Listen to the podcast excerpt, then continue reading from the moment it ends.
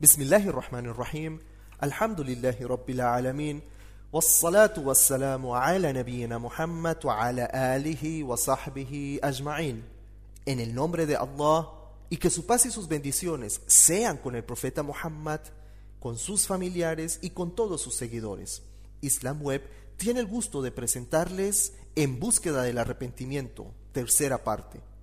Condiciones para la aceptación del arrepentimiento. Primero, el recuerdo de Allah. En todas las formas de adoración hay un entrenamiento del alma para superar sus deseos más bajos y abstenerse de todo mal. Pero la meta que más asegura todo esto y mucho más es el recuerdo de Allah. Encontramos en el Corán lo que se puede interpretar en español y sabe que tener presente a Allah en el corazón durante la oración es lo más importante. Y Allah sabe lo que hacéis. Corán capítulo 29 versículo 45. De este modo, la última meta de la adoración es el recuerdo de Allah, porque todo bien yace en tener conciencia de Allah, lo que conocemos como taqwa. Ciertamente yo soy Allah y no hay más divinidad que yo. Adórame pues y haz la oración para tenerme presente en tu corazón. Corán capítulo 20 versículo 13. Incluso aún el mayor beneficio que el hombre puede ganar en esta vida solo puede ser obtenido del recuerdo de Allah, el beneficio de la paz verdadera, tranquilidad y satisfacción en el corazón. ¿Acaso no es con el recuerdo de Allah que se sosiegan los corazones? Corán capítulo 13 versículo 29. La mayor tragedia que puede ocurrir al hombre en su vida es que se aleje del recuerdo de Allah, porque cuando se olvida de Allah, se degenera y se vuelve un esclavo de sus bajos deseos, cuya vida se caracteriza por el mal y la corrupción. Mas quien se aleje de mi mensaje llevará una vida de miseria, y el día del juicio le resucitaremos ciego. Corán capítulo 20 versículo 122. La meta de Satanás es causar el olvido de Allah en el hombre, para que caiga en el pecado y se convierta en uno de sus esclavos. Allah descubre el complot de Satanás del siguiente modo. Satanás les sedujo y les hizo olvidar el recuerdo de Allah. Estos son los secuaces de Satanás. ¿Acaso no son los secuaces de Satanás los perdedores? Corán, capítulo 58, versículo 19. En consecuencia, las fuerzas del mal luchan constantemente por obstaculizar al hombre de la conciencia de Allah, utilizando instrumentos como la intoxicación, la adicción, y el disparatado placer de obtener algo por nada. Esta es la razón principal de su prohibición. Según el siguiente versículo del Corán, que podemos interpretar en español, Satanás solo pretende sembrar entre vosotros la enemistad y el odio, valiéndose de todo lo que embriaga y de los juegos de azar, y apartaros del recuerdo de Allah y la oración. ¿Acaso no vais a absteneros? Corán capítulo 5, versículo 93. Allah, en cambio, ordena a los creyentes que se acuerden de Él lo más posible, dentro de un modo de vida normal, pues es algo que nunca llegamos a hacer lo suficiente. Oh creyentes, recordad constantemente a Allah y glorificadle mañana y tarde. Corán, capítulo 33, versículo 41. El arrepentimiento sincero debe estar fuertemente unido al recuerdo de Allah de hecho, debería empezar desde el momento en el que uno hace conciencia de Allah. Una de las cualidades de aquellos cuyo arrepentimiento es aceptado por Allah es la siguiente. Aquellos que cuando cometen una indecencia o son injustos consigo mismo, recuerdan a Allah y piden perdón por sus faltas. Corán capítulo 3 versículo 135. Puesto que es una condición en todos los actos de adoración, el arrepentimiento debe ser hecho estrictamente para complacer a Allah solamente, pues solo Él puede perdonar los pecados del hombre. Dios dice en el Corán lo que podemos interpretar en español, y se les había ordenado en sus legislaciones que adoraran a Allah con sinceridad y fuesen monoteístas. Corán capítulo 98 versículo 5. Sepan que solo Allah perdona los pecados. Capítulo 3, versículo 135. Esto quiere decir que la fuerza, motivadora detrás del arrepentimiento verdadero debería ser el amor a Allah y el deseo de glorificarle y ensalzarle. Este amor debería de ir acompañado de la esperanza por alcanzar la recompensa que Allah ha prometido y el temor al castigo que aguarda a aquellos que transgredan sus leyes. No debería de estar dirigido por el deseo de buscar los favores de otros o para ganarse su admiración y alabanzas, tampoco para alcanzar una meta mundana como un trabajo o una mujer. Jundub nos informa que el profeta sallallahu alaihi wasallam dijo: quien dé a conocer a otros sus buenas acciones para ganarse su alabanza o las haga en público para ser aclamado, será desenmascarado por Allah. El arrepentimiento hecho para impresionar a otros no será aceptado por Allah. De hecho, un acto así se convierte en pecado, para lo cual también se necesita arrepentimiento. Al recordar a Allah y volverse a Él en arrepentimiento, el pecador tiene que reconocer sus errores. Sin embargo, su confesión de los pecados debe estar dirigida al único Dios, el único que puede perdonarlos, y no a otro humano intermediario. Allah da esperanza a aquellos que confiesan del siguiente modo. Otros, en cambio, reconocen sus pecados y se arrepienten, pues realizaron malas obras que empañaron las buenas. A estos Allah les aceptará su arrepentimiento. Ciertamente Allah es absolvedor misericordioso. Corán capítulo 9 versículo 103. La siguiente es una de las oraciones de arrepentimiento más importantes que el profeta sallallahu alayhi wasallam enseñara a sus compañeros. Abu ulaka bi ni'matika alayya wa abu bi dhanbi faghfirli, que quiere decir Reconozco ante ti las bendiciones que me otorgas y te confieso mis pecados. Perdóname. Ya que Allah ha elegido cubrir los pecados del hombre, éste no debería divulgarlos, a no ser que busque fervorosamente la expiación a través de un castigo legal. Abu Huraira radiallahu anhu nos informa que el mensajero de Allah sallallahu alayhi wasallam dijo: Toda la gente de mi umma comunidad o nación de musulmanes puede ser perdonada de sus pecados, excepto aquellos que los hacen públicos. El acto de tauba o arrepentimiento debe ser llevado a cabo con una total conciencia de Allah en todo momento. Los actos de adoración hechos meramente de manera ritualista, en la que las palabras se pronuncian rápidas y el cuerpo se mueve como un acto reflejo, sin pensar, no es aceptado por Allah y el hombre no se beneficiará de ello. Abu Huraira radiallahu anhu nos dice que el profeta afirmaba esto enfáticamente del siguiente modo: Pídele a Allah en oración con la seguridad de que contestará, pero Allah no contesta a la oración del corazón sordo y desatento. Cuando uno se da cuenta de sus propias acciones, éstas se hacen deliberadamente y pueden ser dirigidas correctamente, pero en un estado de inconsciencia no tiene sentido. Por consiguiente, según la ley divina, Sharia, el hombre no es considerado pecador por sus errores cometidos mientras duerme o cuando está en un estado inconsciente. Tampoco el niño antes de la pubertad, ni quien está en estado de locura tampoco es juzgado por sus equivocaciones sinceras o por olvido. A pesar de esto, en algunos casos hay que compensar o indemnizar a aquellos que se ven afectados.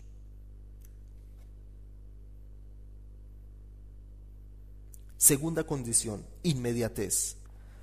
Una vez que el creyente ha recordado a Allah y ha identificado sus pecados, está obligado a volverse inmediatamente a Allah en arrepentimiento, sin demora si es que sinceramente quiere arrepentirse. El hecho de posponer el arrepentimiento, tauba, es el resultado de desear deliberadamente prolongar el placer ilícito derivado del pecado, o duda por parte del pecador ignorante de si Allah aceptará o no su arrepentimiento. En el primer caso, el pecador ha complicado su pecado y debe buscar el perdón por su retraso mientras que en el segundo caso necesita adquirir la información de que ningún pecado es demasiado grande para que Allah lo perdone, si se arrepiente fervorosamente, por supuesto. Allah ha hecho hincapié en la necesidad de reaccionar con rapidez al pecado en los siguientes versículos del Corán que podemos interpretar en español. Allah perdona solo a quienes cometen el mal por ignorancia y pronto se arrepienten. A estos Allah los absuelve porque Allah es sabio, omnisciente. Corán capítulo 4 versículo 17. En otra parte nos dice, y se apresuran a realizar buenas obras. Corán capítulo 3 versículo 133. Cuanto más se retrase el arrepentimiento, más difícil se hace llevarlo a cabo, puesto que el pecado tendrá una mayor oportunidad de echar raíces en el corazón, y los deseos también tendrán una mayor ventaja para racionalizar el pecado y vencer a la conciencia. En la mayoría de los casos, un pecado puede ser identificado gracias al conocimiento consciente del bien y del mal dado por Allah a todas las almas. Esto ha sido claramente declarado por Allah en su última revelación cuando nos dice lo que podemos interpretar en español, por el hombre y quien lo creó, y le enseñó el camino del bien y del mal. Corán capítulo 91 versículos 7 y 8. El profeta sallallahu alaihi wasallam elaboró este principio aún más en sus enseñanzas. An-Nuaz ibn Sam'an informó que el mensajero de Allah sallallahu alaihi wasallam dijo: La rectitud es una buena característica y el pecado es lo que oscila entre vuestras almas y que no os gustaría que la gente descubriese. En otra ocasión también nos dijo: me acerqué al mensajero de Allah, sallallahu alayhi wasallam, y este dijo: ¿Has venido a preguntar sobre el bien? Yo contesté sí. Él respondió: Consulta tu corazón. El bien es aquello con lo que el alma y el corazón se sienten a gusto, y el pecado es lo que se remueve en el interior de la persona y vacila en su corazón, aunque la gente te dé su fallo a favor de ello una y otra vez. Basado en este principio, el profeta sallallahu alaihi wasallam aconsejó a sus seguidores que abandonasen todo aquello que fuese dudoso. Al-Hasan ibn Ali radiallahu anhuma narra que él mismo memorizó la siguiente afirmación del mensajero de Allah sallallahu alaihi wasallam. Abandona lo dudoso por lo que no lo es. Realmente no existe disculpa para aplazar el arrepentimiento sobre todo si consideramos la incertidumbre del futuro. Allah ha enfatizado esto a menudo en el Corán y nadie sabe lo que le deparará el día siguiente ni en qué tierra ha de morir. Corán capítulo 31 versículo 33. Por consiguiente, el creyente que busca sinceramente el perdón de Allah no se retrasará en absoluto y se volverá al Creador perdonador en cuanto se da cuenta de que ha caído en el pecado la rapidez con la que regrese a Allah será la medida de su sinceridad y el nivel de su fe. Tercera condición, cese. El regreso inmediato a Allah en el arrepentimiento tiene que ir acompañado del abandono inmediato del pecado por el que se busca perdón. El arrepentimiento sincero no puede tener lugar mientras se continúa cometiendo el pecado con conocimiento de causa y voluntariamente. Si el pecador no está dispuesto a abandonar sus malas acciones sin tardanza, tampoco está preparado para arrepentirse. Cualquier expresión verbal de arrepentimiento o petición de perdón sin abstenerse no es más que un rito sin sentido, inválido por falta de sinceridad, por supuesto. Allah ha condicionado su perdón dependiente del cese del pecado por el que se hace el arrepentimiento aquellos que al cometer una obscenidad o iniquidad invocan a Allah pidiendo perdón por sus pecados y no reinciden a sabiendas. Sepan que solo Allah perdona los pecados. Corán capítulo 3 versículos 135 y 36. El prerequisito para la absolución también podemos encontrarlo mencionado en muchas de las enseñanzas del profeta Muhammad sallallahu alaihi wasallam. Por ejemplo, Abu Huraira radiallahu anhu nos informa que en una ocasión el mensajero de Allah dijo: Cuando un creyente comete un pecado, aparece una mancha negra en su corazón. Si se arrepiente, desiste y pide perdón, su corazón se purifica. Pero si comete más pecados, la mancha crece. Esta es la herrumbe que Allah menciona en su libro. Los pecados que cometieron endurecieron sus corazones. Podemos afirmar que el arrepentimiento o tauba de un pecado en concreto, sin una abstinencia inmediata, no es un arrepentimiento verdadero, sino una imitación burda de ello, lo cual no será aceptado por Allah y no absolverá al penitente de su pecado. Este tipo de arrepentimiento se parece a la actitud sacramental de penitencia encontrada en algunas ramas del cristianismo y concede al pecado más tiempo para adherirse finalmente al corazón. Abandonar la injusticia cometida se hará progresivamente más difícil con el paso del tiempo y la voluntad de resistirse se hará cada vez más débil. Esta voluntad también afecta la tentativa de arrepentirse de otros pecados y es muy posible que se desarrolle una pauta de comportamiento falso con uno mismo. De este modo, porque el pecador se hace cada vez más incapaz de desistir de pecados menores, su habilidad de abstenerse de pecados mayores se verá afectada si el ciclo continúa, su corazón se pudrirá cada vez más y un velo de oscuridad le impedirá ver la luz de la verdad y la fe. Sus órganos de la vista y oído se verán simultáneamente alejados de la verdad por un velo y manifestará una aversión a aquella gente que es justa o a oír palabras de rectitud aunque este tipo de personas aún pretendan ser creyentes, critican y difaman cuando hablan de la religión y de los religiosos, y hablan con admiración y alabanzas sobre los que no creen y el mundo de la incredulidad. Allah describe a estos individuos ampliamente en el comienzo del Corán, en severo contraste con los verdaderos creyentes. Allah nos dice en el Corán lo que podemos interpretar en español como por cierto que los incrédulos les da lo mismo que les adviertas o no, no creerán. Allah ha sellado sus corazones y sus oídos, sus ojos están ciegos y recibirán un castigo terrible. Entre los hombres hay hipócritas quienes dicen, creemos en Allah y en el último día, pero no creen. Pretenden engañar a Allah y también a los creyentes, pero sin advertirlo, solo se engañan a sí mismos. Corán capítulo 2 versículos del 5 al 8. Un ejemplo excelente del principio del arrepentimiento y del cese del pecado puede ser encontrado en el Corán cuando habla sobre el grave pecado de cobrar intereses o la usura. Esto porque dicen que el comercio es igual que la usura, pero Allah permitió el comercio y prohibió la usura. Y a quienes le haya llegado de su Señor la prohibición de la usura y se hayan abstenido arrepintiéndose, podrán conservar lo que hayan ganado y lo que cometiere luego de esto estará en manos de Allah. Y si reincide, se contará entre los moradores del fuego en el que sufrirá eternamente. Corán capítulo 2 versículo 275. Aquellos que continúan desobedeciendo las órdenes de Allah caen en las garras de Satán e intentan astutamente racionalizar su rebelión persistente con las leyes divinas. Allah describe a esta gente en el Corán de la siguiente forma los que lucren con la usura saldrán de sus tumbas el día del juicio como aquel al que Satán ha poseído dejándolo trastornado. Esto porque dicen que el comercio es igual que la usura.